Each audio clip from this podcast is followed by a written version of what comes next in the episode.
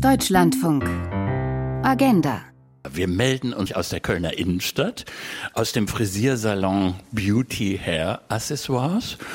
Und äh, in dem Ladenlokal von der Inhaberin Monika Nachbar werden nicht nur Haare gewaschen und frisiert und geföhnt, sondern man kann in einem kleinen Lädchen auch äh, Rasierpinsel, Schwämme und andere Kosmetikartikel erwerben. Und genau deshalb sind wir heute hier. Wir können nämlich gespannt sein, ähm, wie viele Kundinnen und Kunden im Laufe dieser Sendung den Laden betreten werden.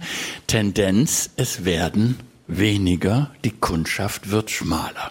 Unser Thema also heute in Agenda, die anhaltende Krise der Innenstädte, wenn kaufkräftige Kundschaft fehlt. Und wir wollen natürlich auch von Ihnen, unseren Hörerinnen und Hörern wissen, welche Beobachtungen Sie machen, bei der Innenstadt in Ihrer Nähe, was dort passiert, welche Entwicklungen Sie beobachten und vielleicht auch, wie sich Ihr eigenes Einkaufsverhalten verändert hat.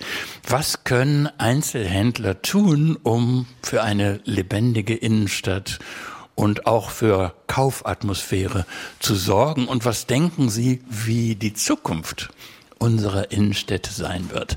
Das, was Sie uns zu sagen haben, werden wir im Laufe der Sendung aufgreifen. Deshalb nenne ich die kostenfreie Nummer unseres Hörertelefons 00800 4464 4464. Ich wiederhole nochmal 00800 4464 4464 und per Mail geht's an agenda.deutschlandfunk.de agenda.deutschlandfunk.de so, Monika Nachbar, Inhaberin Ihres Salons hier. Sie haben jetzt gerade mal Pause. Die nächste Frisur wird äh, für ein paar Minuten erwartet. Hm, zunächst mal, was Ihren Laden betrifft. Wen sprechen Sie an? Was ist Ihre Kundschaft? Es ist ein Fachgeschäft mit außergewöhnlich schönen Sachen für Badezimmeraccessoires und eben Haare, Spangen, Rasieraccessoires. Also es ist schon sehr gehoben und sehr hoch eine sehr hohe Qualität an Produkten, die wir halt ähm, verkaufen. Und dementsprechend ist es natürlich ein, ja, es sind Luxusartikel, die man eben ja gerne hat, aber nicht zwingend zum Leben braucht. Und das ist nämlich genau gerade unser Problem. Das Problem ist? Dass man diese Sachen, weil die so lange halt nachhaltig und langlebig sind, dass man die gar nicht so oft ersetzen muss. Aber eben, dass man, ähm, ja, wenn man sie einmal kennt, dass es eben so eine außergewöhnliche ähm, Produktvielfalt und Qualität ist, dass man, ähm, ja, dass man da richtig lange und, und viel Freude dran hat. Aber das war ja bei den Produkten vor zehn Jahren schon genauso. Die haben auch lange gehalten. Was hat sich denn bei der Kundschaft geändert? dass man gerade bei den Luxusartikeln wirklich überlegt, ob man die unbedingt braucht.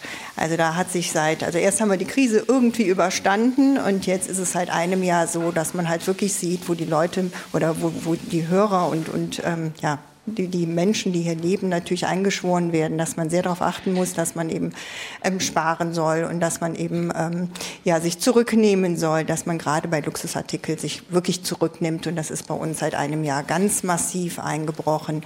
Das ist nämlich unser Problem. Dazu kommt natürlich die Struktur hier in, die, in der Stadt, dass man halt wirklich nicht gut reinfahren kann dass es mit den ganzen Baustellen wirklich schwierig ist und dass eben, ja, es verändert sich, das ganze Leben verändert sich und ähm, ja, alles, was halt damit zu tun hat. Ne? Mhm.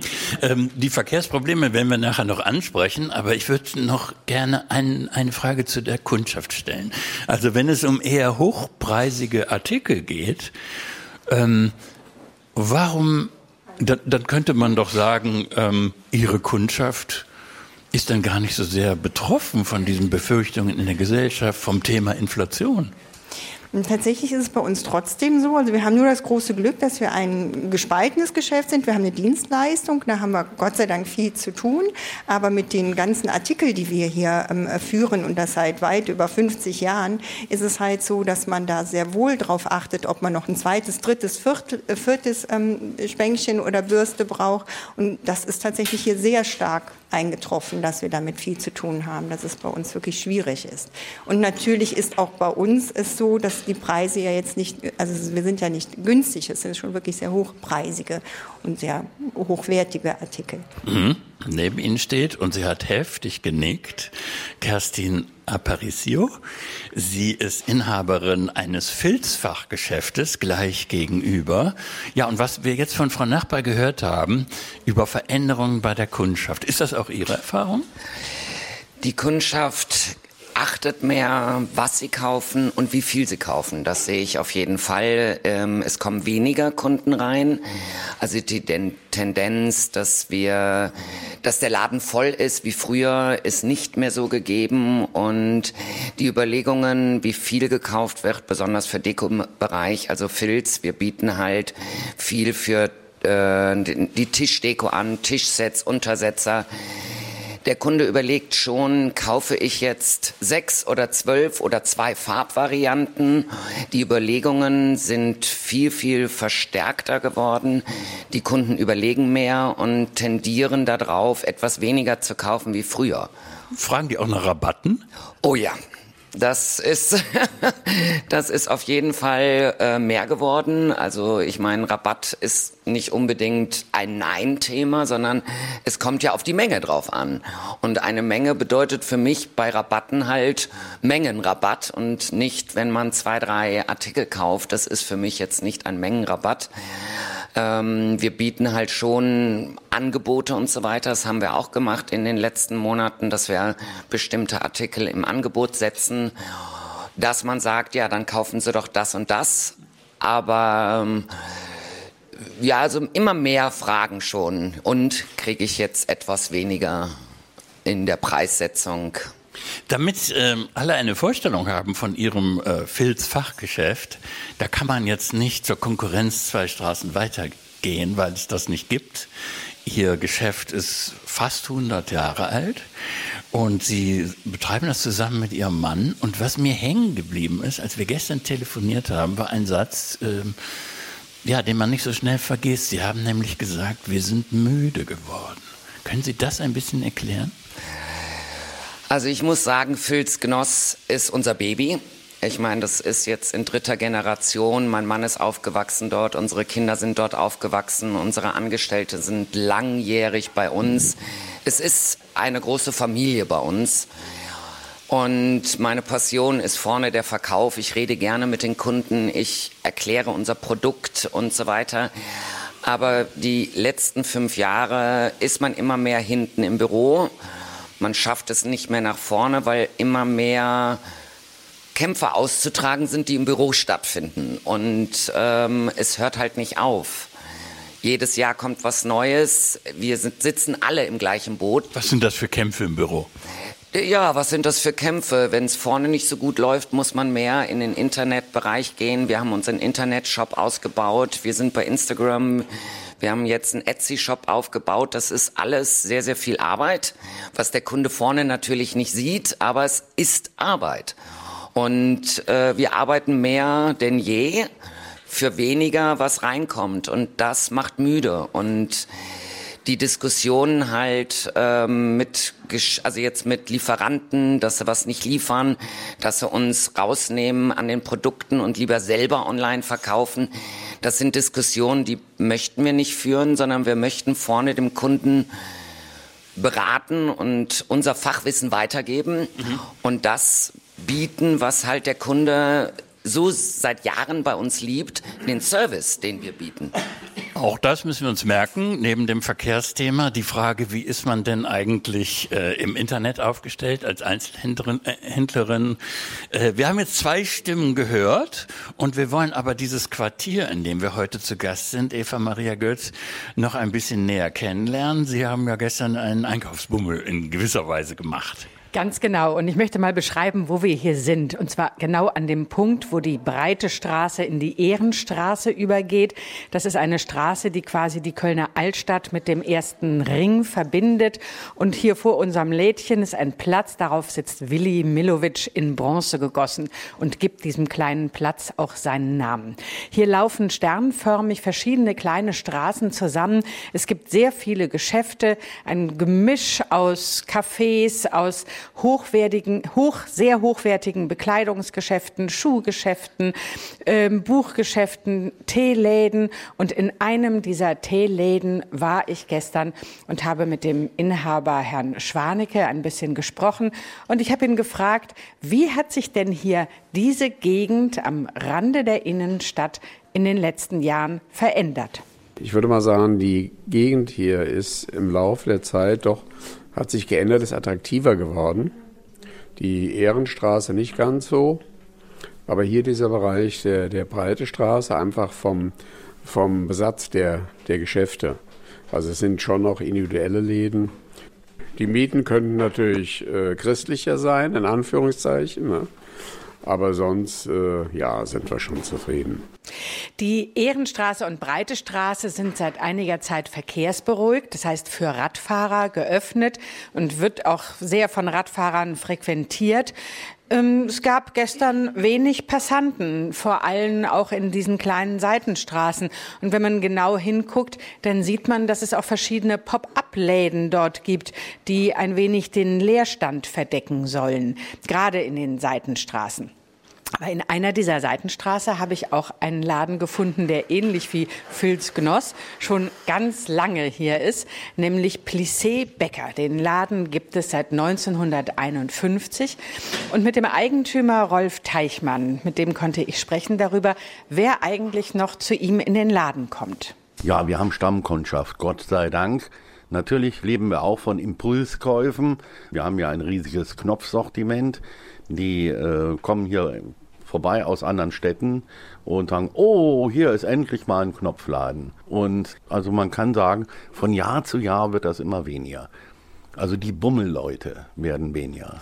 Ja, die Bummelleute werden weniger, aber es gibt auch kleine Läden, die vielleicht sogar profitieren vom Internet. Ähm, zum Beispiel ein Modeschmuckladen, der hier an dem kleinen Platz ist. Da bin ich reingegangen und habe mit der jungen Mitarbeiterin darüber gesprochen, wer denn bei ihr kauft und wie ähm, ihre Situation ist. Bei uns spüren wir das dadurch, dass wir jetzt eine Namensänderung hatten, quasi eine neue Eröffnung. Und äh, immer mehr Kunden kommen in den Laden und sagen, hey, äh, ich kenne euch von online, ähm, aus dem Online-Geschäft quasi. Und jetzt habe ich endlich mal einen Laden gesehen. Jetzt kann ich die Sachen mal anprobieren. Also wir waren quasi eine Marke, haben wir in unserem Laden verkauft. Und jetzt heißen wir wie diese Marke. Weil die Marke war deutlich bekannter im Internet als äh, genau der Name, den wir vorher hatten. Und deswegen war, glaube ich, erfolgreich. Quasi Namensänderung hatte Erfolg. Die Leute kommen vom Online-Geschäft auch in den Laden. Dies also ein paar Impressionen, von wo wir uns melden, was die Struktur dieses Einkaufsviertels ist. Äh, nun wollen wir Boris Hedde vorstellen äh, vom Institut für Handelsforschung an der Universität Köln. Sie sind ja, Herr Hedde, wenn ich das richtig im Kopf habe, Standortversteher oder wie hieß das? Ich sage immer, ich bin gerne Marktkunde und Standortversteher, weil das brauchen wir, um tatsächlich zu schauen, wo die Reise in der Zukunft hingeht. Ja. Ähm, und wenn Sie sagen Reise in der Zukunft, dann haben wir bislang sehr viel über Tradition gehört, über Geschäfte, die es schon lange geben wird. Wenn Sie das in Bezug setzen zu Entwicklungen in anderen Städten, äh, wie würden Sie denn dann hier diesen Standort beurteilen? Also ich glaube, wir müssen schauen, das ist natürlich noch ein Standort, wo es auch noch Frequenz gibt. Die äh, Händler und Händlerinnen haben ja auch zum Ausdruck gebracht, dass es jetzt auch rückläufig ist. Das sehen wir in allen Städten. Also die Frequenz ist nicht mehr so, wie wir sie früher kannten. Damit, damit müssen wir umgehen. Ähm, und die Kaufzurückhaltung, die eben auch, auch zum Ausdruck gekommen ist, die sehen wir auch in unseren Befragungen. Wenn wir bundesweit repräsentativ Sachen, äh, Menschen befragen zu dem Thema, ist die Kaufzurückhaltung gerade bei Produkten, die ich vielleicht auch mal aufschieben könnte beim Kauf, sehr, sehr gegeben. Und das tut natürlich jedem weh. Und das ist auch in den Aussagen eben entsprechend deutlich. Ja, ja, ich fand einen Satz von Monika Nachbar, der Inhaberin äh, äh, hier des äh, Frisiersalons, interessant. Sie meinte, die Leute hören etwas über schlechte Stimmung, über Inflation. Ähm, wenn man jetzt hierher kommt, dann sieht man, dass bereits die Buden äh, für die Weihnachtsmärkte aufgebaut werden. Was würden Sie denn sagen? Wie wichtig sind solche Stimmungslagen? Existenziell. Ich glaube, heutiger innenstädtischer Handel funktioniert über Emotionen. Und deshalb müssen wir gucken, wie können wir diese Emotionen transportieren. Wir haben eben auch gehört, die, der Rückgang in Impulskäufen ist da, den erwirke ich aber nur dann, wenn ich Erlebnis schaffe, wenn ich den Leuten Angebote ermögliche, dass die einfach länger in der Stadt bleiben und auch häufiger kommen. Das ist das große Ziel. Und dafür helfen natürlich Veranstaltungen, dafür helfen alle Arten von Maßnahmen rund um Emotionen. Wir wollen ja beides heute. Wir wollen beschreiben, wie die Situation ist. Wir wollen auch versuchen, Trends in die Zukunft hinein zu äh, deuten. Ähm, und vorhin fiel ja schon das Stichwort vom Leerstand. Äh, was würden Sie sagen? Ist das etwas, ähm, ein Anblick, an den wir uns gewöhnen werden? Vielerorts muss man ja sagen, ist das ja schon äh, gerade in Mittelstädten viel, viel stärker zu sehen. Ja, also wir haben zum Teil Städte, da haben wir ja 15 Prozent Leerstandsquoten oder ähnliches. Da ist es nicht mehr zu übersehen, möchte ich sagen. Vielfach wird versucht, das auch mit entsprechenden Übergangslösungen, Pop-up-Stores haben wir eben auch schon gehört, auch zu, äh, zu besetzen, um einfach auch denjenigen, die noch da sind, einen Rahmen zu geben, wo man nicht so aussieht, als wenn es überall so löcherig ist, werde ich mal überspitzt formulieren. Aber ähm, das ist ein Thema, das spüren wir überall. Die Zurückhaltung sehen wir auch, wenn man in die Zeitung heute schaut, wie viele Läden, auch große Ketten momentan auch in Insolvenz gehen müssen. Die wirtschaftliche Lage ist eine Herausforderung. Und das macht sich dann entsprechend auch bemerkbar bei zunehmenden Lücken auch in dem innerstädtischen Ladengeschäftsumfeld. Und da müssen wir mal gucken, welche Hebel wir finden, um dem zu begegnen. Da sind einige Städte mehr im Vorteil.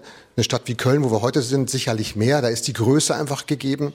Aber je kleiner eine Kommune wird, desto größer ist die Herausforderung, sich dem zu stellen. Nennen Sie mal ein Beispiel, äh, um den Kontrast klar zu machen. Also gerade in äh, strukturschwacheren Regionen, wenn ich jetzt äh, auch mal in NRW mir den Fokus auf die Städte im Ruhrpott sozusagen angucke oder auch in ostdeutschen Rahmen, da sehen wir, da haben wir zum Teil auch Migration, die bedeutet, dass Leute wegziehen, die interessant sein könnten als kaufkraftige Zielgruppe. Und äh, da wird es natürlich automatisch schwieriger, Geschäftsmodelle am Leben zu halten, die auf diese örtliche Kaufkraft auch angewiesen sind. Ähm, also das korreliert sehr stark natürlich mit der wirtschaftlichen Ausgangssituation der gesamten Region. André Haag ist Wirtschafts- und Stadtentwicklungsdezernent der Stadt Köln und wo jetzt das Stichwort Ruhrgebiet gefallen ist, ist es vielleicht ganz gut zu wissen, Herr Haag, dass Sie in dieser Funktion vorher in Duisburg tätig waren. Wenn Sie alleine diesen Vergleich vornehmen, was macht dann äh, Ihre, den Unterschied zu Köln aus? Die Kaufkraft. Äh, wir haben in Köln eine wesentlich höhere Kaufkraft, als das zum Beispiel in den Ruhrgebietstädten der Fall ist. Ähm, ähm, die Kaufkraft ist ja grundsätzlich in den letzten Jahren schon noch gestiegen, aber das Geld wird eben für andere Sachen ausgegeben und fließt dann eben nicht mehr in den Einzelhandel und gerade in die Prestigeprodukte, die ja auch gerade hier am Anfang des Beitrags genannt wurden. Ähm, und das ist eben der große Unterschied, dass es eben noch Regionen gibt, in denen relativ viel Kaufkraft auch vorhanden ist. In den, an den Orten kann sich der Einzelhandel dann auch noch einigermaßen halten. Und dann gibt es eben Orte, an denen die Kaufkraft nicht mehr so hoch ist. Und das merkt man dann auch am, am Einzelhandel. Das heißt, der Einzelhandel ist so eine Art ähm, auch ähm, äh, Indikator quasi für ähm, den Reichtum in einer Gesellschaft. Ja, äh, wir werden ja eine Frage besprechen müssen, äh, auch wenn es in diesem Quartier noch nicht so akut ist. Äh, was kommt eigentlich nach dem Leerstand? Und muss da, wo Handel war, auch automatisch wieder Handel rein? Und ich denke mal, äh, Sandra Wagner-Endres, die Professorin ist und am äh, Deutschen Institut für Urbanistik in Berlin arbeitet und uns von dort zuhört, wird mit dieser Frage sehr viel anfangen können. Frau Wagner-Endres, herzlich willkommen bei uns. Gruß nach Berlin. Vielen Dank, Herr Wiebeke. Ich muss gleich erstmal zurücknehmen, dass ich nicht Professorin bin. Und vielen Dank das. für die Ehre. Ich bin Wissenschaftlerin bei uns am Institut, aber ich freue mich heute hier dabei zu sein. Ja, genau. Aber diese Frage, ähm, ob Handel durch Handel ersetzt werden kann oder ob wir in eine andere Richtung denken werden, mhm. wenn Innenstädte die Entwicklungen nehmen, wie wir sie bislang besprochen haben. Was geben Sie uns da mal eine Idee, wohin da Ihre Gedanken gehen und Ihre Forschungen?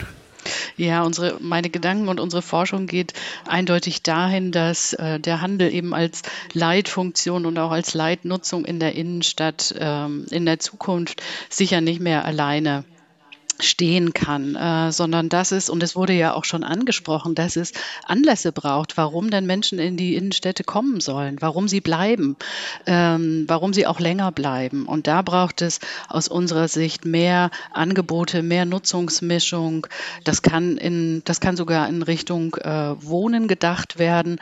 Ähm, da gibt es aber auch ja schon einige Beispiele, wo man, ähm, wo man zum Beispiel Kultur- und Kreativwirtschaft mit einbindet.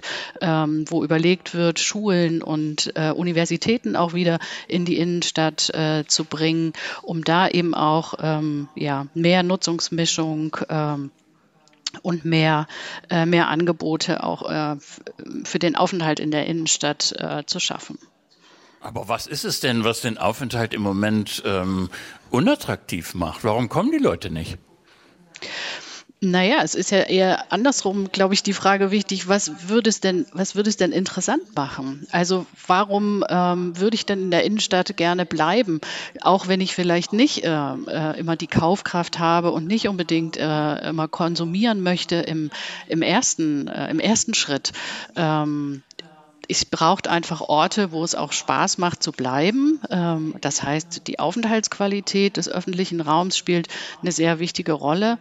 Ähm, und es braucht möglicherweise eben auch andere Angebote aus den Bereichen Kultur, vielleicht auch Bildung, vielleicht auch eine öffentliche Bibliothek, die es äh, mir ermöglicht, die es für mich spannend macht, auch in die Innenstadt zu gehen.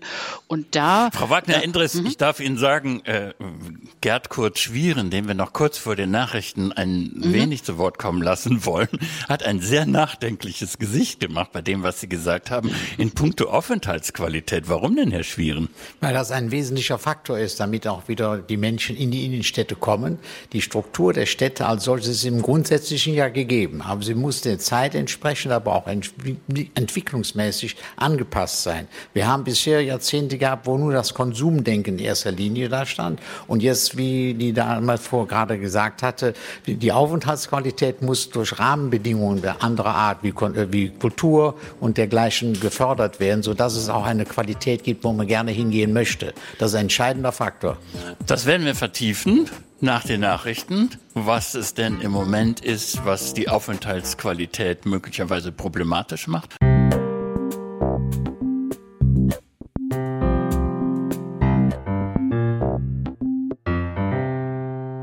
Agenda meldet sich zurück aus dem Frisiersalon von Monika Nachbar in der Kölner Innenstadt. Gelegen in einer Gegend, äh, von der wir gehört haben, dass es hier noch eine ganze Reihe von inhabergeführten Qualitätsläden gibt und nicht nur die Ketten, die man von überall her kennt. Ja, und unser Thema heute, wenn kaufkräftige Kundschaft fehlt, die Krise der Innenstädte. Es begrüßt Sie noch einmal Jürgen Wiebeke. Und wir wollen ja auch von Ihnen wissen, wie Sie den Wandel in den Innenstädten erleben, welche positiven oder negativen Entwicklungen Ihnen vor Augen sind. 00800 4464 4464 ist unsere kostenfreie Nummer oder die Mailadresse agenda.deutschlandfunk.de. Herr Schwieren, äh, wir waren bei Ihnen, Vorsitzender des Einzelhandelsverbandes, bis vor kurzem noch Inhaber eines Optikergeschäftes. Äh, wir waren beim Thema Aufenthaltsqualität. Und wenn Sie jetzt König von Deutschland wären und einen Punkt in dieser Gegend sofort ändern würden, welcher wäre das? Die Reinigung der Stadt als solches. Das ist ein entscheidender Faktor. Das ist ein Prozess, der ja seit Jahren sich entwickelt hat und bedauerlicherweise speziell für Köln am 11.11. .11. einen gewissen Höhepunkt erreicht hat. Negativster Art, kann man gar nicht anders sagen, aber es ist passiert. Es sollte aber doch den Verantwortlichen der Stadt wirklich ein Signal bedeuten, jetzt wirklich nicht nur zu diskutieren in Gremien und das endlos, sondern einfach mal Fakten setzen. Es gibt einen Dissidenten in der Stadt, der diskutiert nicht viel, der setzt einfach mal einen Fakt um im Sinne von Verkehrspolitik. Das wäre ein Beispiel jetzt mal für die Reinigung einer Stadt wie eben Köln, das mal spontan anzusetzen. Also das Thema Sauberkeit der Innenstadt. Ja. Frau äh, Aparicio, wenn Sie jetzt auf Ihre Kundschaft horchen, ist das ein Punkt, der genannt wird? Also ich weiß jetzt gar nicht, ob ich so intensiv mit einem Kunden darüber jetzt schon mal gesprochen habe. Es ist eher, dass ähm, viele monieren, dass zu wenig Mülleimer zum Beispiel. Hier in der Region muss ich etwas lange festhalten, um es irgendwo wegwerfen zu können, damit ich nicht verleitet bin, es auf die Straße zu werfen. Und ich finde einfach, dass ähm, es gibt so viele Bänke und so weiter, daneben sollte jeweils ein Mülleimer sein. Und wir haben hier sehr, sehr liebevolle Straßenfeger, sage ich jetzt mal, die wirklich darauf achten, dass die Bereiche vor den Geschäften sauber sind. Also ein Lob an die Straßenfeger hier, die sind herzlich und gut. Und ähm, die Kunden sagen halt, dass ich sage jetzt mal, diese ganzen Kaugummisachen auf den Straßen und das ist auf den Ringen unmöglich. Es ist einfach zu viel. Und ja, da, kann, da werde ich jetzt noch nicht so richtig schlau draus, ob das etwas ist, was bedrängt, das Thema Sauberkeit, ob das wirklich darüber entscheidet, äh, ob Menschen in die Innenstadt gehen oder nicht. Herr Hedde, Sie haben eine Idee. Ja, also ich glaube, das ist ein wichtiger Punkt auf der einen Seite. Auf der anderen ist es aber auch ein Hygienefaktor.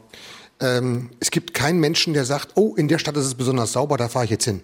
So, aber natürlich ist es ein Thema, wenn es nicht schön ist, dass man sich darüber ärgert. Also ich glaube, wir müssen zwischen Begeisterungsfaktoren und Hygienefaktoren irgendwie differenzieren. Und ich glaube, wir sind auch als Kommunen und auch in jeder Kommune gut beraten, eher die Begeisterungsfaktoren in den Fokus zu nehmen.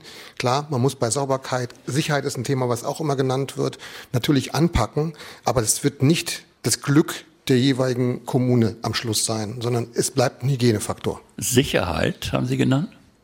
Ja, klar, gerade in diesen Zeiten ähm, äh, je dunkler es wird, umso unsicherer fühlen sich Menschen, wenn nicht adäquate Beleuchtung da ist, wenn auch äh, vielleicht auch in sozial schwierigen Kontexten auch äh, Menschen aufeinander treffen, die sonst vielleicht nicht aufeinander treffen.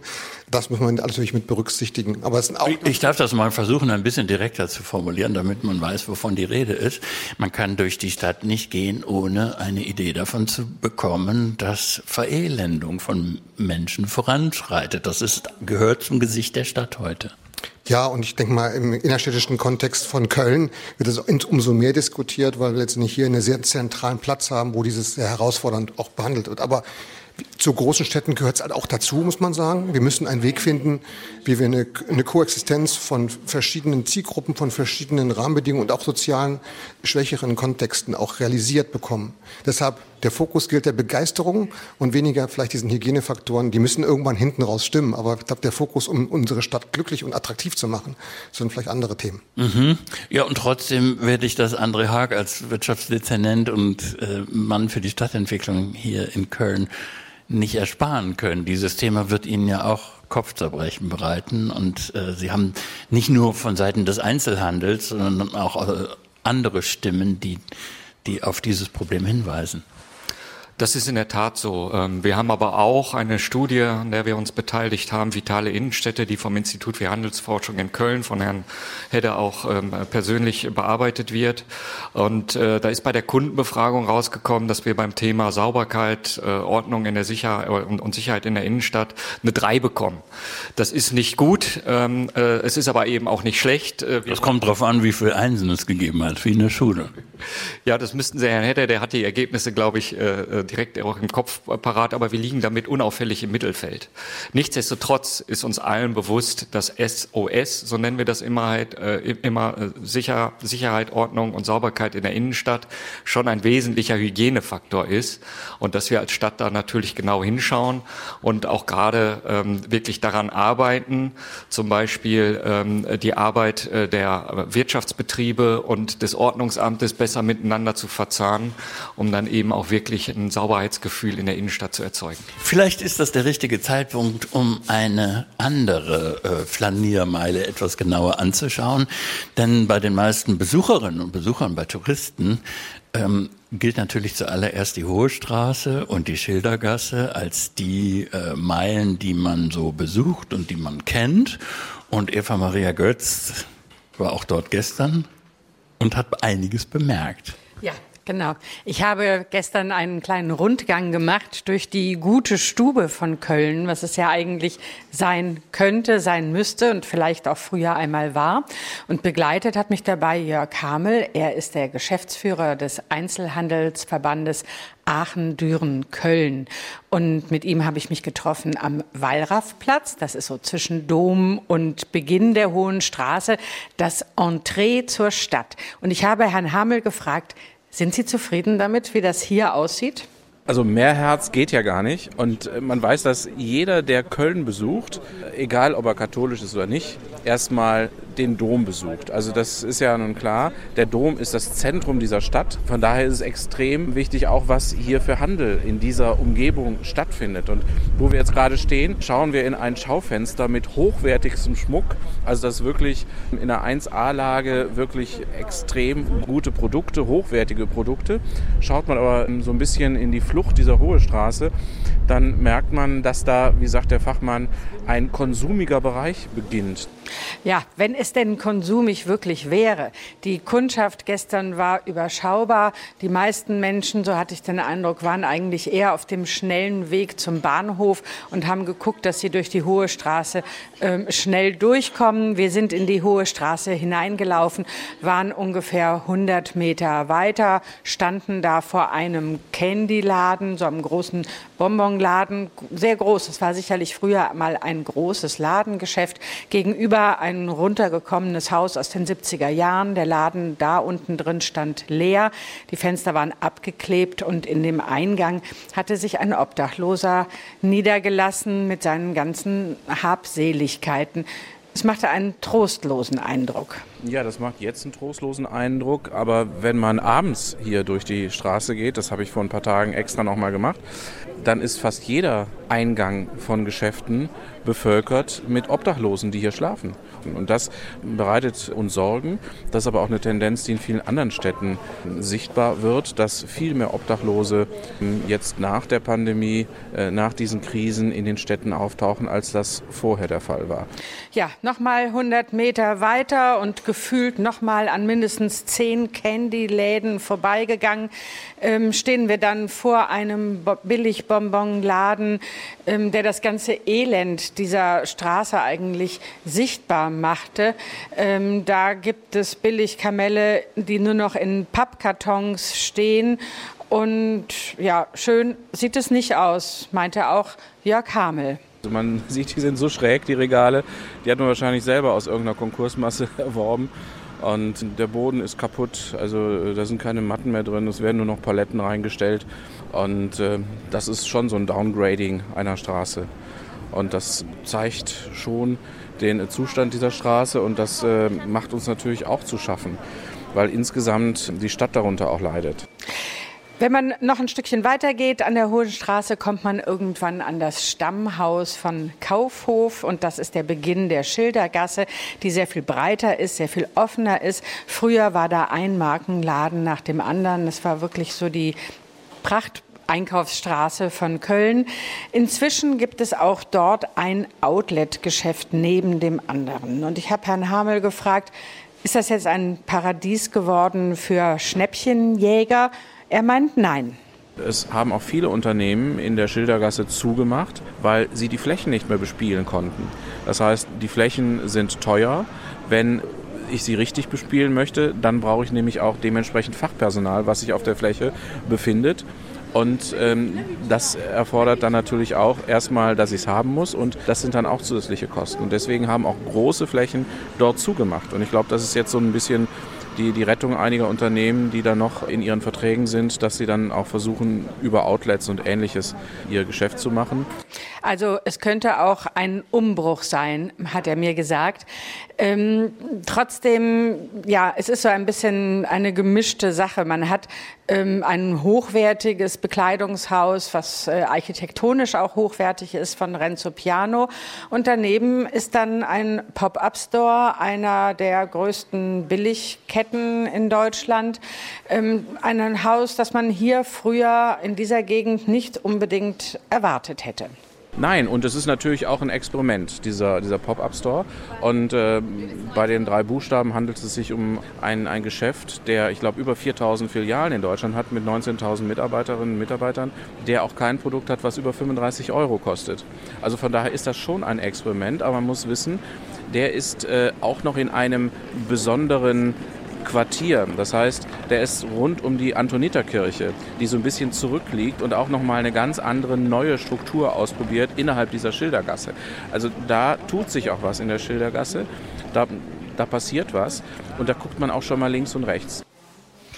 Vielleicht sind Sie jetzt beim Zuhören in Gedanken äh, die Einkaufsstraße entlang gelaufen, die in Ihrer Gegend liegt. Denn es gibt nicht die eine Straße, sondern es gibt ähm, Einkaufsstraßen, die bestimmte Abschnitte haben und wo sich dann auch das Niveau im Verlaufe eines Einkaufsbummels verändert. Herr Haag, äh, Sie wissen, wovon da die Rede ist, denn Ihre Stadtverwaltung versucht dann auch solche klassischen Einkaufsstraßen wie die Schildergasse und Hohe Straße ja gewissermaßen gedanklich zu zerlegen. Was ist die Logik dahinter? Ähm, dass eben äh, der Kunde heute nicht mehr für den Bedarfseinkauf äh, in die Innenstadt kommt, sondern ein Erlebnis haben will und äh, da auch in verschiedenen Erlebniswelten unter, unterwegs sein möchte. Und deshalb haben wir auch gerade für die Hohe Straße und für die Schildergasse ein Leitbild für die sogenannten Handelslagen dort entwickelt. Das heißt, wir haben gedanklich mal die Straße unterteilt und gesagt, welche Themen kann man hier eigentlich spielen. Und das Besondere und Wichtige daran ist, dass wir das eben gemeinsam mit den Händlern, aber eben auch gemeinsam mit den Eigentümern gemacht haben. Weil das ist ganz entscheidend. Ohne die Eigentümer werden sie so eine Innenstadt nicht weiterentwickeln können. Und es wurden gerade viele Themen genannt, die Miethöhen zum Beispiel, die eine wichtige Rolle spielen, dass sich zum Beispiel kulturelle Nutzung, die immer gerne gefordert werden, aber die einfach nicht in das Mietgefüge einer Innenstadt passen, dass man da zum Beispiel mit dem Eigentümer ins Gespräch kommt. Oder auch der Ladenbesatz. Muss es wirklich wirklich der Pop-up-Store sein? Muss es vielleicht der etwas günstigere Anbieter sein?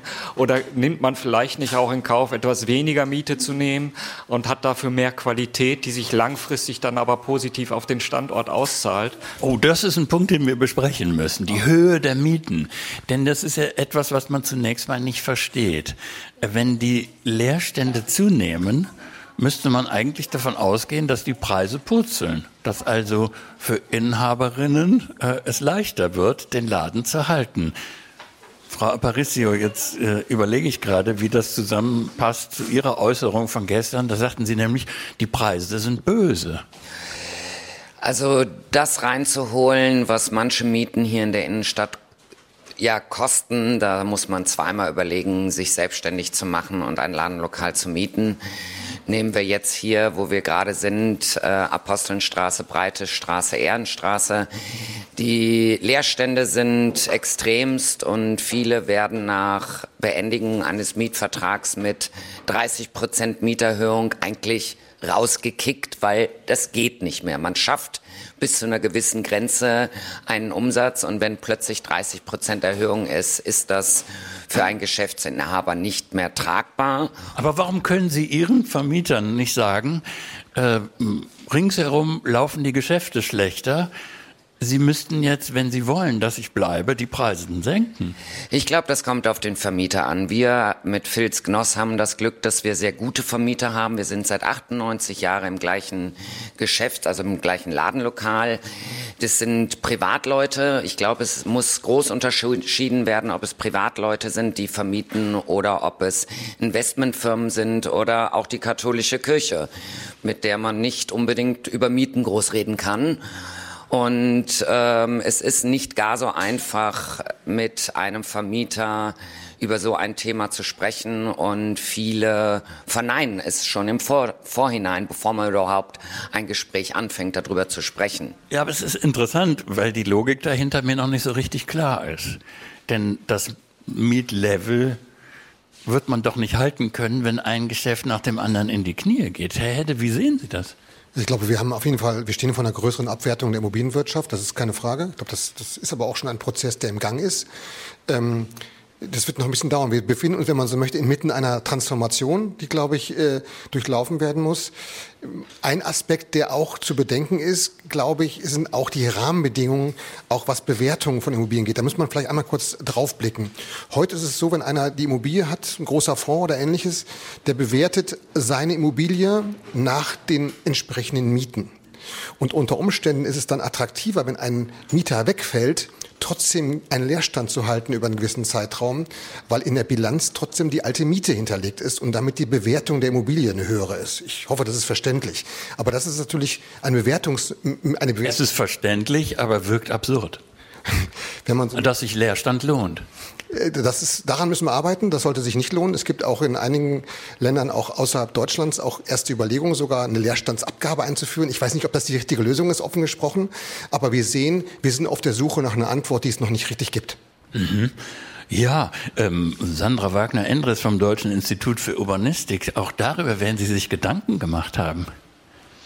Ja, ich kann dem ähm, nur zustimmen. Ähm, also das ah. Problem ist natürlich, ähm, ähm dass wenn äh, solche Innenstadtimmobilien Anlageobjekte sind, ähm, dann kann es durchaus natürlich ähm, für die Investoren und Eigentümer interessanter sein, erstmal abzuwarten und zu gucken, ob es nicht doch äh, noch eine Vermietung auch zu höheren Preisen möglich ist, vielleicht auch mit anderen Nutzungen. Und das ist ein Riesenproblem.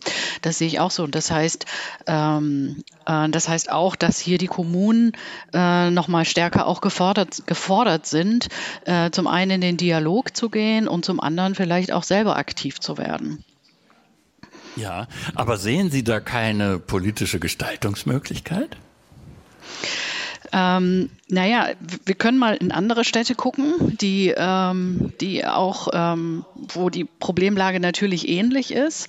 Äh, also ein Beispiel, was inzwischen, glaube ich, auch ganz gut bekannt ist, ist die Stadt Hanau, die sich schon seit einigen Jahren jetzt über auch ähm, eine Vorkaufsrechtssatzung und das Vorkaufsrecht, das kommunale Vorkaufsrecht ähm, auf den Weg gemacht hat, auch äh, Immobilien in der Innenstadt anzukaufen und über eine eigene Entwicklungsgesellschaft selber zu entwickeln. Ähm, und das ist natürlich ein Weg, den sich vielleicht nicht jede Stadt leisten kann, die aber ähm, am Ende vielleicht doch rentabel sein kann für die Innenstadt. Ja, ich würde gerne, Monika Nachbar, als Inhaberin hier, äh, Ihre Erfahrungen hören zu diesem Thema Mieten. Was hören Sie hier im Viertel und was ist Ihre eigene? Also meine eigene Erfahrung ist tatsächlich so, dass ähm, also mein Vermieter ist eine Immobilienfondsgesellschaft aus München. Das ist jetzt mittlerweile die dritte oder die vierte, seitdem ich hier anmiete und das sind jetzt äh, 25 Jahre. Und dass die auf Kleinstunternehmen überhaupt gar keine Rücksicht nehmen, sondern dass sie wirklich ihren Stiefel durchziehen und dass man da sehr, sehr extrem hinterher muss und ob man Entgegenkommen äh, zu erwarten hat. Also in der Corona-Zeit habe ich das überhaupt nicht bekommen. Also man ist da wirklich durchgegangen durch ähm, diese schwere Zeit und ähm, es wird immer schwieriger, es zu erwirtschaften und ob man den Standort noch halten kann, muss ich ganz ehrlich sagen, das ist dann nur noch auf ganz wackeligen Beinen, weil man das ähm, ja kaum noch stemmen kann. Also durch die Situation und durch die Struktur, die sich gerade wandelt. Also es ist immer schwieriger, wenn da nicht wirklich ein Entgegenkommen ist und darum hoffe ich, dass das so sein wird. Ähm, dass es dann dementsprechend halt kaum noch für, für ein Kleinstunternehmen oder ein Einzelhändler ist das eigentlich nicht mehr zu stemmen. Und im Großen und Ganzen ist es aber in der Stadt, also die Leerstände kommen nicht von irgendwo. Das ist wirklich so, dass man sich schlicht und ergreifend diese hohen Mieten nicht mehr leisten kann. Wer von Ihnen mag denn mal eine Zahl nennen? Über welches Niveau wir hier sprechen auf der Straße oder sind das gut gehütete Geheimnisse? Frau Aparicia, Sie, Sie winken schon ab. Dann frage ich mal Herrn Schwieren vom Einzelhandelsverband. Also da kann ich jetzt auch definitiv auch keine Zahlen nennen, das ist ganz klar. Das ist auch, auch nicht von bis? Bitte? Von? Ah, von bis? Von bis. Also das ist auch schwierig. Das ist auch von Straße zu Straße sehr unterschiedlich. Also die Innenstadtlage eben war ja Schildergasse und Hohe Straße genannt worden. Es wird argumentiert, dass in der Schildergasse und Hohe Straße die Spitzensummen bei rund 250 bis 300 Euro liegen pro Quadratmeter. Das wäre die Spitze.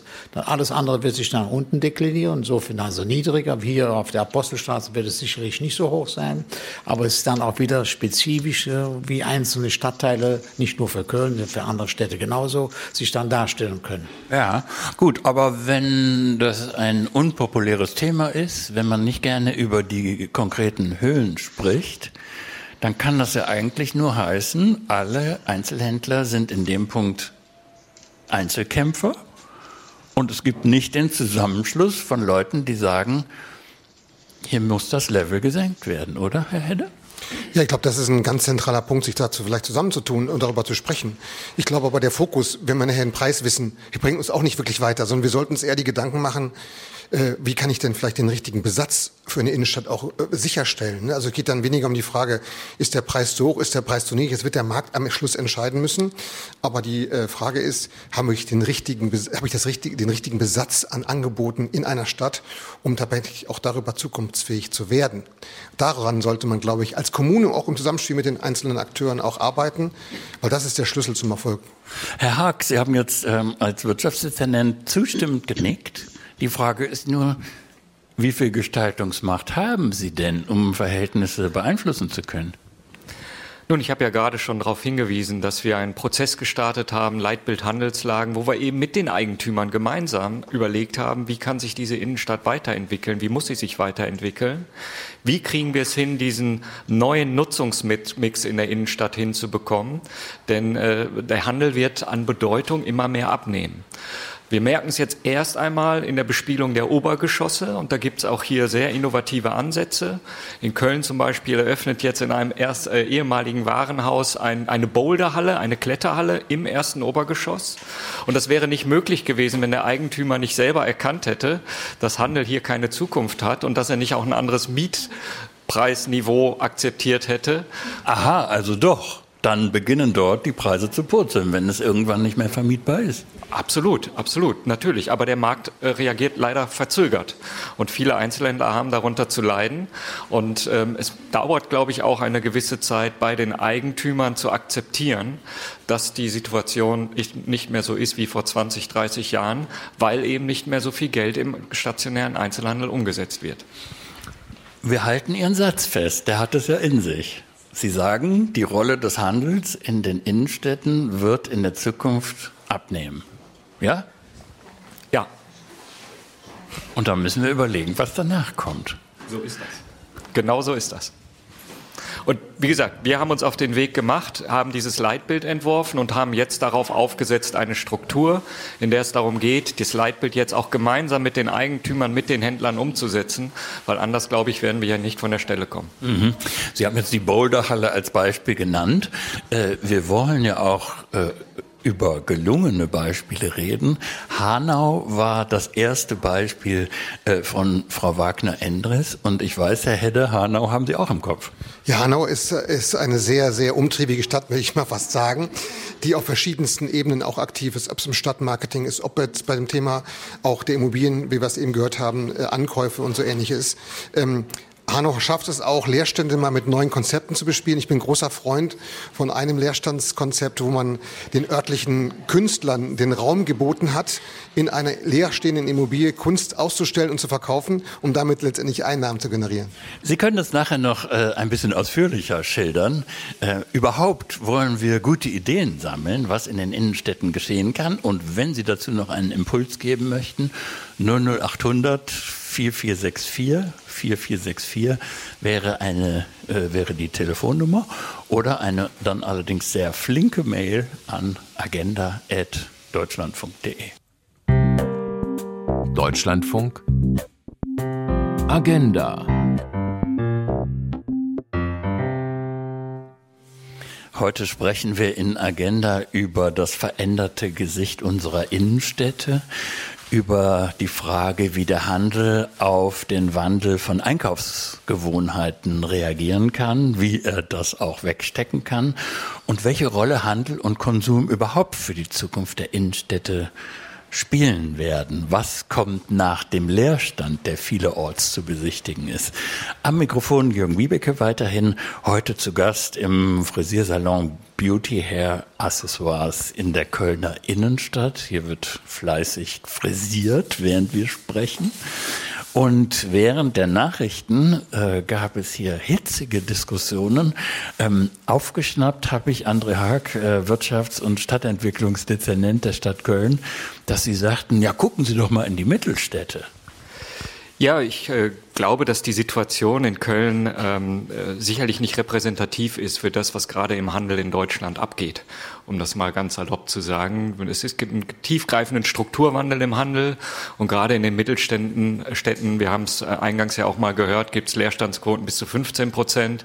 Wir haben hier in Köln drei bis vier Prozent, da sind wir wirklich noch ganz gut dabei.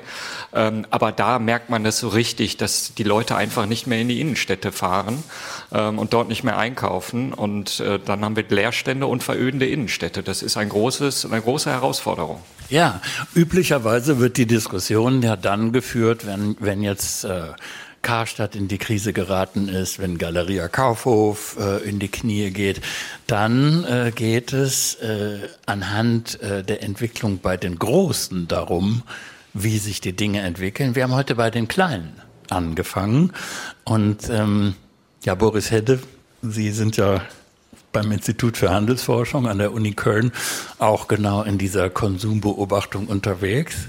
Äh, dann kommt man zu anderen Schlussfolgerungen. Ja, ich glaube, dass, dass wir sozusagen die, das Hoheitsthema Handel, das hatten wir eben auch schon diskutiert, wird sicherlich nicht die tragendste Rolle wie in der Vergangenheit sein können.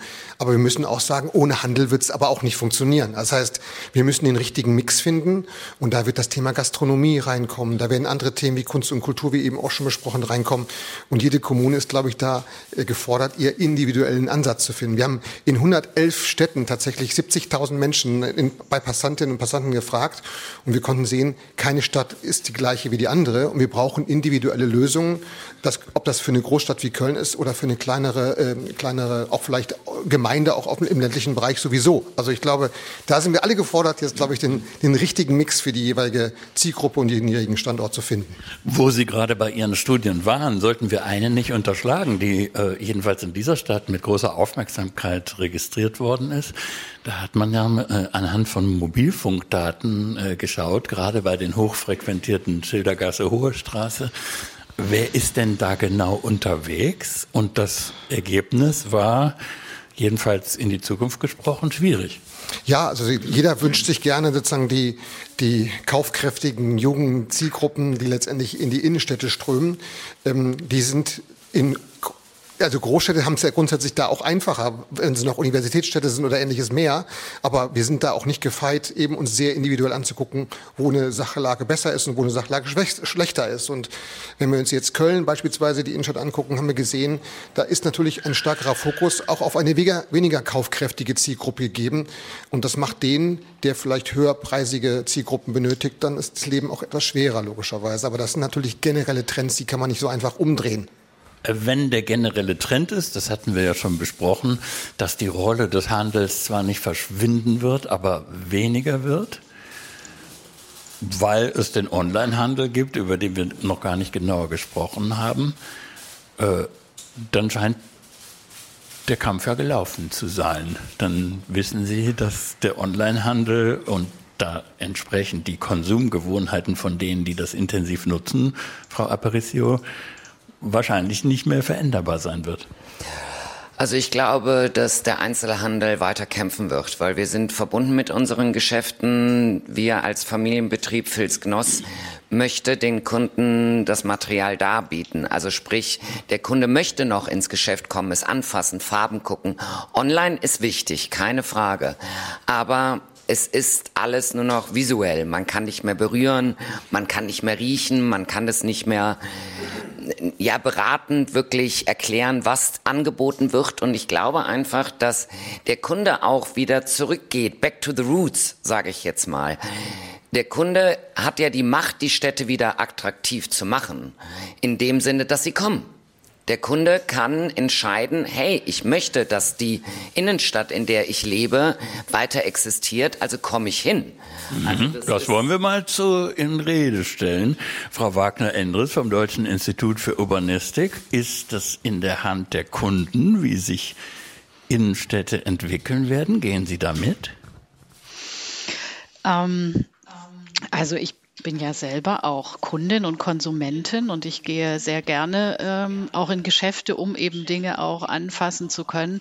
Ähm, aber ich glaube, wir müssen wegkommen, weg davon kommen, äh, die Innenstadt äh, in der Tat nur als Einzelhandelszentrum ähm, ähm, zu sehen, ja, sondern wir müssen ähm, und das zeigen ja auch die aktuellen Entwicklungen, gerade auch in diesen ähm, schon angesprochenen Großimmobilien. Wir müssen verschiedene Nutzungen äh, an einem Standort, nicht nur für die gesamte Innenstadt, auch in, in äh, einzelnen Immobilien viel stärker zusammendenken und auch diese Entwicklung zusammendenken. Also wie kann sich denn, kann denn Einzelhandel vielleicht auch gemeinsam mit Gastronomie, gemeinsam mit Wohnen, gemeinsam mit Büronutzung, mit Sport und Freizeit, Kulturangeboten, wie kann sich das denn gegenseitig vielleicht auch ähm, ja, ähm, äh, beleben und, äh, und verstärken und damit auch ähm, wegkommen von diesen ähm, ja, von diesem Einzeldenken. Ja, ähm, ich glaube, das ist, äh, muss der Weg äh, in die Zukunft der Innenstadt sein. Und ich glaube auch, dass vorhin wurde mal gesagt, ja, der Bedarfseinkauf findet ja in der Innenstadt eigentlich gar nicht mehr statt. Ähm, wenn die Innenstadt viel multifunktionaler ist und vielleicht auch eben äh, als Wohnstandort interessanter ist, dann kann auch so ein Bedarfseinkauf und so eine alltägliche Innenstadt wieder funktionieren. Und das muss man sich halt angucken an den verschiedenen Standorten. Ähm, ähm, von auch eben bei größeren Städten. Äh, aber ich glaube, dass wir wegkommen müssen von diesem Einzeldenken der Nutzungen, sondern wir müssen die Nutzungen in der Gesamtheit, in der Kombination denken. Können wir mal für den Moment mit Ihrer Hilfe in Gedanken verreisen und Sie sagen mhm. uns eine Stadt, in der wir schon besichtigen können, wie vielleicht die Zukunft auch in deutschen Städten aussehen wird? Also die Zukunftsstadt gibt es nicht. Da gebe ich, äh, war das Herr Haag oder Herr Hedde? Ich weiß es nicht mehr genau. Einer von beiden hat es schon gesagt. Ähm, äh, jede Stadt ist individuell und anders. Und diese DNA der jeweiligen Stadt, äh, die gilt es ähm, ja rauszu, rauszukitzeln und rauszuholen und zu überlegen, was können denn unsere langen Linien der zukünftigen Entwicklung sein. Und an diesen langen Linien muss man sich weiterentwickeln ähm, und das Ganze, so eine Innenstadtentwicklung auch als einen Prozess sehen. Das sieht man an vielen an Städten zum Beispiel, die schon vor vielen Jahren auch äh, große Veränderungen angeschoben haben. Wenn wir zum Beispiel nach Siegen gucken und die Siegplatte, die dort aufgebrochen wurde, die, äh, die Universität, die dort in der Innenstadt präsent ist, die das ganz stark verändert hat. Aber das sind Prozesse, die dauern Jahre, wenn nicht sogar Jahrzehnte. Und das sind anhaltende Prozesse. Das heißt, die Zukunftsinnenstadt, äh, äh, die, die gibt es so natürlich nicht und die wird es so auch nicht geben, sondern man muss das eben auch als, ein, äh, als eine langfristige Entwicklung ansehen, wo man auch Schritte äh, gehen muss äh, und vielleicht auch wieder anpassen muss, weil sich vielleicht auch die Bedarfe verändern. Wir müssen auf jeden Fall noch auf die Verkehrsfrage zu sprechen kommen, aber das schieben wir noch einen Moment, denn jetzt wird es Zeit zusammenzutragen, was sich bei uns getan hat im Funkhaus, am Hörertelefon und per Mail. Und Dörte Hinrichs wird das für uns zusammenfassen. Ja, es gibt riesig viel Resonanz von Hörerinnen aus ganz Deutschland, auch aus dem Ausland. Viele beklagen, dass man gar nicht im Handel mehr die Artikel bekommt, die man sich wünscht. Nahezu alle Artikel müssen mittlerweile bestellt werden. Man muss vier bis sechs Wochen auf die Lieferung warten, während man die benötigten Artikel bei einer Bestellung im Netz innerhalb von 24 Stunden frei Haus geliefert bekommt, schreibt ein Hörer. Das kommt ganz oft, dass die Online-Sachen mittlerweile das verdrängt haben. Auch fehlende Beratung wird oft kritisiert. Viele wünschen sich eine bessere Beratung, ein größeres Angebot, mehr Angebot auch zum Anprobieren vor Ort. Dann ist natürlich die Frage, hatten wir auch schon in der Sendung, wie sieht's aus mit dem äh, öffentlichen Nahverkehr? Ein Hinweis, wie wäre es, die Fußgängerzonen zumindest für Elektroautos wieder zu öffnen? Das äh, hat ein Hörer angeregt. Dann gibt es auch viele Beispiele von Städten. Frankfurt wird beklagt, da gibt es nur noch Ketten auf der Zeil, Billigläden. Dann gibt es in Bad Nauheim mehr Inhabergeführte und da kriegt man eine gute Beratung, Qualität. Es gibt also auch positive Beispiele, die wir haben. Ähm, dann andere sagen wiederum, äh, man kommt nicht mit dem Auto in die Stadt. Man müsste doch mehr Möglichkeiten haben diesbezüglich. Das ist ganz wichtig. Oder dass auch die Schere klafft, dass es nur noch die Läden für die Reichen gibt und dann die Geschäften, Geschäfte für die Arme, nichts mehr im Mittelfeld angeboten wird. Das wird auch häufiger kritisiert. Und ja, dass ähm, viele mehr Internet nutzen. Und die Frage ist natürlich, welcher Vorteil bietet der Präsenzhandel gegenüber Online-Shops? Also was ähm, kann man machen? Er kriegt oft die Antwort, die Lagerung ist viel zu teuer, das können wir nicht lagern, das schaffen wir gar nicht. Ein anderer Hinweis ist, dass man auch die Innenstadt insgesamt umgestalten sollte mit mehr Wohnungen, mehr Plätzen der Begegnung, ähm, einfach eine bessere Raumkultur, eine Qualität des Aufenthaltes. Viele beklagen, mit Familien ist es schwierig, einkaufen zu gehen. Wo sind denn die Plätze für die Kinder? Dass sie sich auspowern können und dass der Highlight-Einkauf auch für sie zum Highlight wird und für die Eltern nicht nur strapaziös. Andere regen an, zum Beispiel mehr sichtbares Handwerk zu sehen. Tischlerinnen, Bäcker, Glaserinnen bei der Arbeit, denen zuzuschauen. Ähm, das wäre ein Gewinn für alle, für Jugendliche, die auch mehr über diesen Beruf zum Beispiel erfahren könnten beim Austausch darüber. Dann äh, hat, gibt es eine Anregung, auch mehr Parkplätze für ältere Menschen zu schaffen, wo sie in einer Zone in der Nähe von Geschäften parken können. Denn viele würden ungern die Parkhäuser aufsuchen. Auch da könnte man gucken, was man macht. Dann ein Hinweis, ein Stadtportal wäre doch schön, wo man sieht, welche Geschäfte kann man in der Stadt finden, wo gibt es einen Lieferservice, wo kann man Bestellungen vielleicht auch einsammeln und verteilen. Das wäre eine Möglichkeit. Dann gibt es andere Ideen, die wir äh, bekommen haben. Mehr Begrünung in den Innenstädten, kleine individuelle Läden. Die Mieten müssten in den Innenstädten sinken und das würde eben auch mehr anziehen. Ein Hinweis kam aus Bonn. Dort gibt es das Projekt Leerstand als Begegnungsraum. Da wird auch Kunst ausgestellt. Es wird tagsüber gebastelt und gespielt, abends Veranstaltungen. Und es ist eben wichtig, dass die Angebote alle dort vor Ort wahrgenommen werden können. Und das würde auch auf jeden Fall zur Belebung der Innenstädte beitragen. Dann gibt es Fragen, wie sieht es eigentlich in unseren Nachbarländern aus? Ähm, ist dort die Situation Situation ähnlich. Und ein Hinweis kam auf Wien. Wien sei sechsmal hintereinander zur lebenswertesten Stadt der Welt äh, gewählt worden. Ähm, deshalb sollte man den hiesigen Entscheidungsträgern, kommunalen wie bundesregierungsamtlichen, eine Dienstreise nach Wien verordnen, hat ein Hörer angeregt. Und auch in Graz hat uns eine Hörerin geschrieben, da gibt es ähm, auch eine sinnvolle Le Lösung. Da versucht man, ähm, Läden in leistbare Wohnungen umzuwandeln und finanziell zu fördern. Und ähm, jetzt hat sie viele Läden auch in fußläufiger Umgebung und das sei eigentlich sehr positiv. Und noch eine Frage von einem, einer Hörerin. Gibt es äh, seitens der Länder gesetzliche Initiativen, um Innenstädte zu beleben oder werden Kommunen da allein gelassen? Was, wie sieht es aus in Sachen Wirtschaftsförderung, beratende Unterstützung?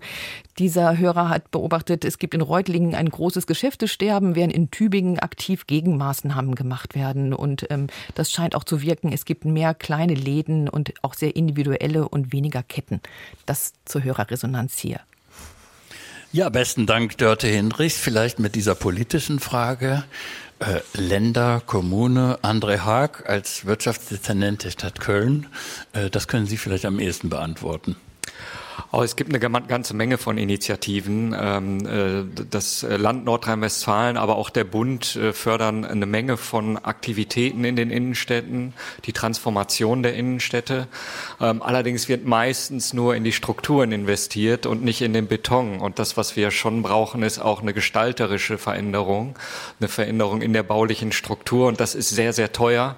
Und das wird eben nur bedingt gefördert, wenn es jetzt mal um altes Karstadt-Warenhaus äh, geht geht. Sowas wird auch gefördert, das anzukaufen. Ähm, aber ähm, in, in diesen Bereichen sind dann auch irgendwo Grenzen gesetzt. Wir haben ja gehört, dass das Thema Verkehr, was wir hier zur Seite geschoben hatten, durchaus eine große Rolle spielt, äh, wenn ähm, unsere Hörerinnen und Hörer die äh, Innenstadt der Zukunft ausmalen. Und einerseits geht es um mehr Parkplätze und Erreichbarkeit und andere wollen den öffentlichen Nahverkehr und äh, die Fußgänger und Fahrräder eher fördern. Frau Nachbar, fragen wir doch mal Sie als Inhaberin ähm, Verkehrssituation. Hat das etwas mit Ihren Umsätzen zu tun? Mit Sicherheit, weil das mit, ähm, also es ist so, dass man hier nicht so gut ranfahren kann mit dieser Umgestaltung der Breitestraße, die leider nicht wirklich offensichtlich ist, dass das jetzt eine Fußgängerzone ist. Es sind sehr viele Kunden wirklich genervt, weil die Anfahrt nicht schön ist, weil man nicht weiß, wo man parken soll, weil man durch die Verkehrsführung sich überhaupt nicht mehr zurechtfindet.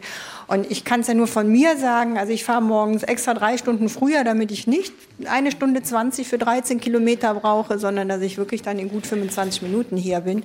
Und das ist für alle anderen, die eben zu normalen Arbeitszeiten kommen müssen, also zu Tageszeiten, die Geschäfte aufhaben, kein Vergnügen. Es ist absolut eine Katastrophe, hinzukommen. Und das hält auch viele Kunden ab. Die überlegen sich das zweimal, ob sie in die Stadt kommen wollen. Andererseits könnte man ja überlegen, also die, die flanieren, wenn es Fußgängerzone ist, die werden vielleicht eher aufmerksam darauf, dass es hier eben Kosmetikartikel und Rasierpinsel gibt. Ja, ich glaube, das ist so nicht. Man muss viel zu sehr darauf achten, dass man nicht von einem Fahrradfahrer umgefahren wird. Also es ist jetzt nicht wirklich so viel einfacher geworden, dass man hier als Fußgänger gut durch die Stadt laufen kann, weil es ist offensichtlich nicht geregelt, wer welchen Bereich halt nutzen kann. Und die Achtsamkeit ist auch etwas schwieriger geworden. Also ich glaube, das äh, Miteinander umgehen, das ist gerade so ein, ein Thema. Ob man dann eben wirklich in Ruhe flanieren kann oder ob man wirklich nur darauf achtet, dass man jetzt ähm, eben den Platz, den man gerade braucht, auch wirklich zugestanden bekommt. Ja, auch das ist ja keine Kölner Spezialität. Diese Auseinandersetzung findet in jeder Stadt statt. Und äh, Frau Wagner-Endres, um da ihr, Ihren Sachverstand mit einzubeziehen, äh, Sie können ja eigentlich, weil es die, das gleiche Theater auch in, in Berlin gegeben hat, ähm, anlässlich der Situation in der Friedrichstraße sagen, äh, wie man so etwas eigentlich, wenn die Vorstellungen so unten auseinandergehen und die Bedürfnisse, wie man das in der Stadt der Zukunft befrieden kann. Also einmal ist es ganz richtig, dass äh, das, was Frau Nachbar sagte, was ein zentraler, wichtiger Punkt ist, ist die Erreichbarkeit. Ich muss äh, die Innenstadt gut erreichen können.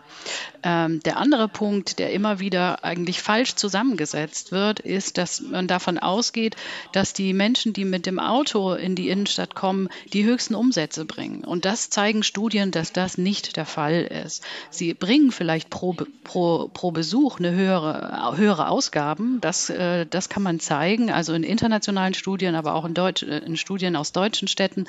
Aber der Gesamtumsatz aufs Jahr gesehen, die höheren Umsätze verantworten Kundinnen und Kunden, die entweder zu Fuß gehen oder die mit dem Fahrrad kommen. Und der andere Punkt, den Frau Nachbar auch schon richtig angesprochen hat, es braucht eine Eindeutigkeit der Erreichbarkeit. Wenn die Straße, wenn das nicht ganz klar ist, ist es jetzt eine Fußgängerzone oder ist es das nicht? Oder ist es so halb? Ähm, und ist auch der Verkehr nicht eindeutig geregelt für, für Fahrradfahrende und für FußgängerInnen, dass es eben zu Konflikten kommt? Kommt. Auch das schafft keine schön gute Aufenthaltsqualität, wo man vielleicht äh, ja auch mal ins Schaufenster gucken möchte und sich anregen lassen möchte und dann vielleicht auch einkaufen. Also das ist ein ganz wichtiger und zentraler Punkt der Erreichbarkeit. Und das Beispiel Friedrichstraße, was Sie angesprochen hatten, ähm, wo in Berlin und ja auch in anderen Städten versucht wurde, ähm, den, ähm, dem Fußgängerverkehr und auch dem Radverkehr den Vorrang zu geben gegenüber dem Autoverkehr. Solche, ähm, solche Experimente und solche Änderungen müssen natürlich eingebettet sein in eine gesamte Strategie für das Umfeld. Ähm, sie müssen begleitet werden, auch ausgewertet werden und sie brauchen natürlich auch die Beteiligung der, äh, der, der Ladeninhaberinnen und der Nutzerinnen. Also hier auch immer wieder zu gucken, sie mit ins Boot zu holen, zu fragen, was braucht ihr denn, was wollt ihr denn auch gerne anbieten, wie können wir denn hier auch eine Aufenthaltsqualität schaffen, dass Menschen hier gerne auch äh, in, in der Straße flanieren und in die Geschäfte kommen und sich hier gerne aufhalten. Weil was natürlich klar ist und wenn man auch international in andere Städte guckt, wie Kopenhagen zum Beispiel, wo das ja seit vielen Jahren auch schon sehr deutlich ist, äh, dass man sehen kann, Menschen bleiben länger in der Stadt, wenn sie zu Fuß gehen. Gut, jetzt haben wir aus dem Ausland äh, zwei Großstädte genannt bekommen. Erst Wien, jetzt Kopenhagen, die bekannt sind dafür, dass sie ähm, Autos eher aus der Innenstadt verbannt haben, also dass die Rolle de, des äh, äh Pkw-Verkehrs dort deutlich abgenommen hat. Mm, Sie haben ja den Beteiligungsaspekt angesprochen. Wenn jetzt hier vor Ihrem Laden die Verkehrsverhältnisse verändert werden, ähm, gibt es dann Beteiligungsformen? Wird dann gehört, was Ihre Bedürfnisse sind? Also bei uns also wir haben ja eine Interessengemeinschaft, jetzt Apostelnstraße, es gibt auch eine Interessengemeinschaft äh, Breite Straße. Es ist manchmal sehr, sehr schwierig, äh, da einen Konsens zu finden und die richtigen Ansprechpartner zu haben. Es waren viele Begehungen, zum Beispiel hier in der Kölner Innenstadt.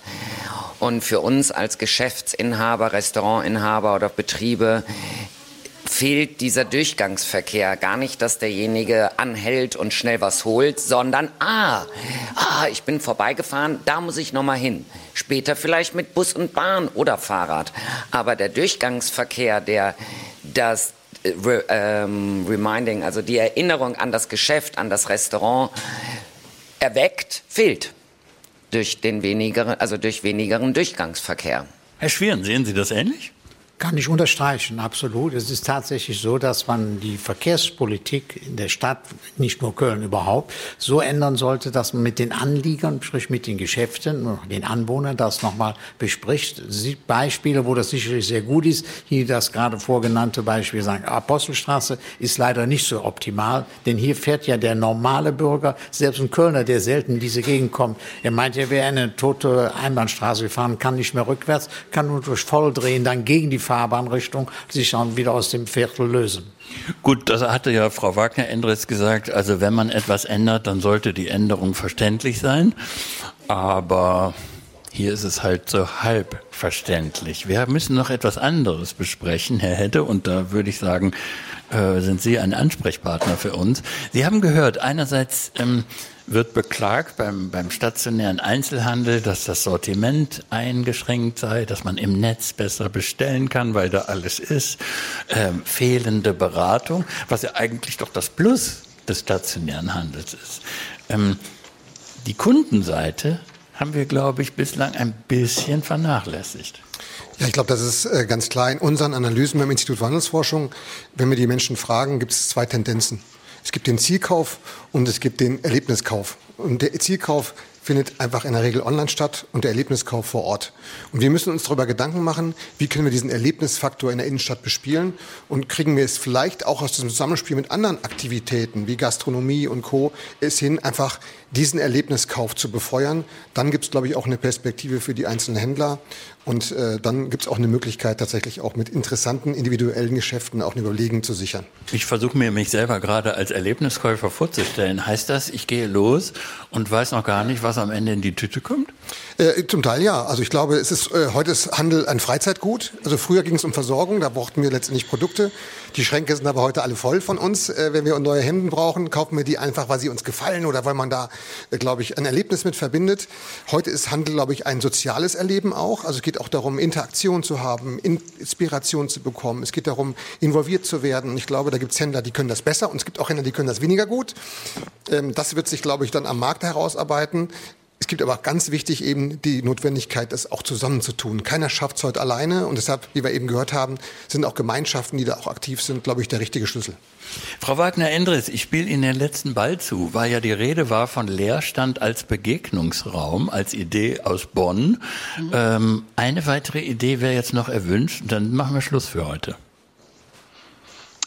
Eine weitere Idee für die Innenstadt, meinen Sie? Ja, ja. Äh, also Setz, ich pflanzen Sie uns gern noch was in den Kopf. Ich möchte mich gerne auf die vielen Anregungen der Zuhörerinnen und Zuhörer ähm, ähm, ähm, also darauf verweisen, weil ich fand das ganz großartig, was Sie eben vorhin vorgelesen haben und es zeigt, dass die Bedarfe derjenigen, die die Innenstadt nutzen wollen, nämlich die Menschen, die Bürgerinnen und Bürger, äh, dass, dass, die, dass die viel größer sind, als nur zu konsumieren. Äh, und ich glaube, ähm, wenn wir uns das anschauen und wenn wir das als Maßgabe nehmen äh, für die Entwicklung der Innenstädte, dann sind wir auf dem richtigen Weg.